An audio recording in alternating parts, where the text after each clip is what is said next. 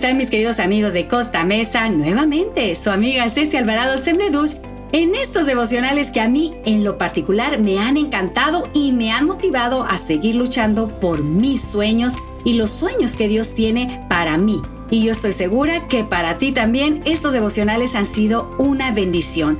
Por eso hoy le he puesto como título al devocional, Incluye a Dios en tus planes. Ya hemos hablado de la crítica, hemos hablado de nuestra niñez herida, de lo que no nos dijeron, de lo que nos dijeron, etc. Es momento de quitarnos esa camisa de la crítica, de salir de ser el antagonista de nuestra película y convertirnos en el protagonista de la película de nuestra vida. Cerrar el capítulo donde hemos sufrido. Ahora hay que abrir un nuevo capítulo donde vamos a escribir, pero es muy importante incluir a Dios en nuestros planes. Y para eso quiero contarte la historia de un sabio oriental de nombre Hillel. Allá en un antiguo eh, lugar allá en el oriente. Este sabio tenía a un joven llamado Maimón como su discípulo, al cual él amaba entrañablemente, pues él cifraba sus esperanzas en él. Pero resulta que al pasar el tiempo notó con tristeza que el joven empezaba a confiar demasiado en su propia sabiduría y descuidaba cada vez más la oración. Ay, ¿para qué rezar? decía Maimón. Pues si Dios lo sabe todo, ¿cómo puedo necesitar de mis palabras, Él, para enterarse de cuánto necesito? Además, Dios es bueno. ¿Acaso no me concederá en su infinita bondad todo lo que convenga? Por otra parte, Dios es eterno. ¿Acaso podré cambiar sus planes con mis oraciones? Pues así razonaba este joven discípulo, hasta que llegó a abandonar del todo la oración. ¿Qué hizo el sabio maestro? Pues él estaba muy preocupado y se sentó a la sombra de una palmera a pensar. Maestro, ¿por qué estás tan triste? preguntó Maimón. ¿Por qué? Ah, mira, porque tengo un amigo que hasta ahora ha cultivado su tierra con esmero y ha podido vivir de su cosecha y se empeña en deshacerse del arado y de la guadaña y planea dejar en barbecho la tierra, diciendo que bien podrá vivir de la misma aún sin trabajar. Ay, pero ¿es que se ha vuelto loco? preguntó el joven. Oh, no, no, respondió el sabio. En realidad es un hombre muy sensato que analiza muy bien todo lo demás. Pero ahora dice, Dios es omnipotente con facilidad puede darme el pan sin que yo tenga que arar e inclinar mi cabeza hacia el suelo. Dios es bueno, siendo que es bueno, me pondrá a la mesa sin que yo trabaje. Ay, pero maestro, eso es tentar a Dios, exclamó el joven. Lo es, hijo mío, dijo el sabio maestro. Y precisamente estoy hablando de ti. ¿No tientas también tú a Dios de esta manera? ¿Acaso la oración es menos importante que el trabajo? es menos importante que tus planes. Por pereza no quieres inclinar tu cabeza hacia el suelo para recibir lo material, y tú por orgullo no quieres elevar al cielo tus plegarias para recibir lo espiritual. Querido amigo y amiga de Costa Mesa, seguramente hemos pensado como este joven discípulo de esta historia del Oriente. Vivimos de hecho en una sociedad muy materialista, una sociedad en que la vida se vive pues en permanente agitación y si no, míralo en las redes sociales. Todo se hace a la carrera. Todo, hasta los programas, ya todo es muy rápido. Pareciera que a veces no nos queda tiempo ni siquiera de pensar. No tenemos tiempo para soñar, para planificar esos sueños correctamente y muchos de nosotros vamos derrochando nuestra vida sin sentido alguno, sin saber a dónde vamos, sin tener metas. De hecho, muchísimas personas viven sin tener un propósito definido en la vida. Carecen de un ideal y una vida sin ideal, déjame decirte, mi querido amigo, es como un día sin sol. Hay, sin embargo, quienes a pesar de la vertiginosidad y la agitación de la vida actual, pues se dan tiempo para planificar, pero lo hacen muy confiados en sí mismos y pues van a sentirse autosuficientes analizando solo lo pasajero, lo transitorio, deseosos de lo puramente material. Y esto se confunde en el laberinto de los conocimientos humanos y terminan por perder de vista lo que es esencial. Por eso, mi querido amigo y amiga de Costa Mesa, hoy frente a ti está un nuevo día con todas sus posibilidades. Estás comenzando un nuevo día.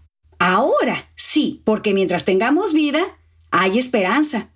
Hoy es el momento para que te detengas solo el tiempo necesario a fin de planificar tu porvenir para redefinir tus sueños, tus aspiraciones, para que establezca los objetivos. Esto es bien importante. ¿Cómo vas a alcanzar esos sueños en el futuro y específicamente en este día? Y es vital que te detengas. No dejes para mañana el determinar cuál es el lugar al que quieres llegar en tu vida, cuál es el sueño, cuál es la meta a la que quieres alcanzar. No olvides que el mañana va a depender de lo que resuelvas hoy. Probablemente tú, como Maimón, te sientas tentado a vivir independiente de Dios. Quizás pienses que no hay razón para incluir a Dios en tus sueños. Pero mi querido amigo y amiga, el temor a Dios se halla en la base misma de todo progreso. Es el principio de la sabiduría. Tus planes, tus sueños deben proyectarse más allá de lo que es pasajero y transitorio. Tus intereses deben estar por encima de lo puramente material. Tu espíritu necesita sentirse unido a la divinidad. Y es muy importante que analicemos con detenimiento el mundo que nos rodea y vamos a descubrir que el fracaso, el sufrimiento y la desorientación son el resultado de vivir para lo pasajero y lo transitorio que son el fruto del materialismo. Quizás como Maimón, sientas que no necesitas relacionarte con Dios de ninguna manera o temes que pues al incluirlo en los sueños de tu vida se torne triste y sombríos esos sueños que tú tienes o que, como algunos piensan, tus facultades se vean afectadas. Pero te invito a que consideres la declaración de esta escritora. No supongas ni por un momento que la religión te hará triste y sombrío y cerrará el camino del éxito. La religión de Cristo no borra ni siquiera debilita una sola facultad. No incapacita al individuo para gozar de verdadera felicidad. No ha sido designada para disminuir nuestro interés en la vida o para hacerte indiferente a las demandas de los amigos y la sociedad. No cubre la vida de silicio, no se expresa en profundos suspiros y gemidos. No, no.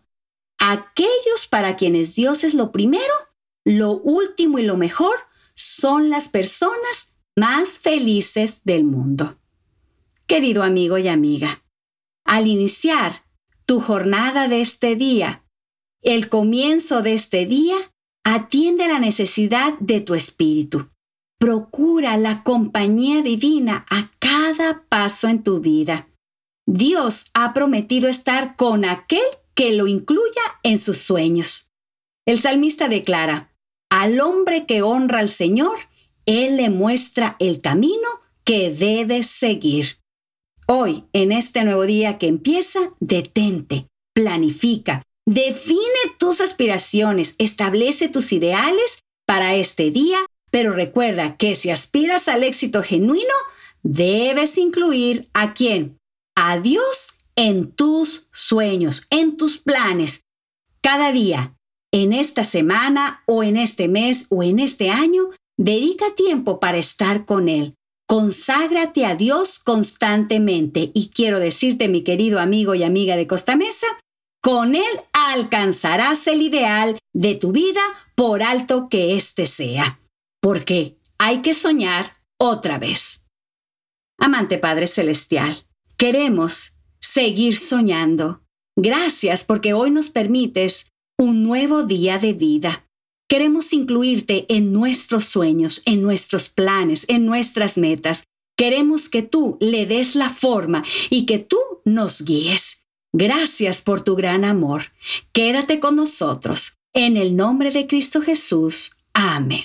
Bueno, mis queridos amigos de Costa Mesa, hemos llegado al final de esta serie de, de devocionales titulados Sueña otra vez. Y adelante, hay que seguir soñando, porque mientras hay vida, hay esperanza y podemos seguir soñando. Que Dios te bendiga. Adiós.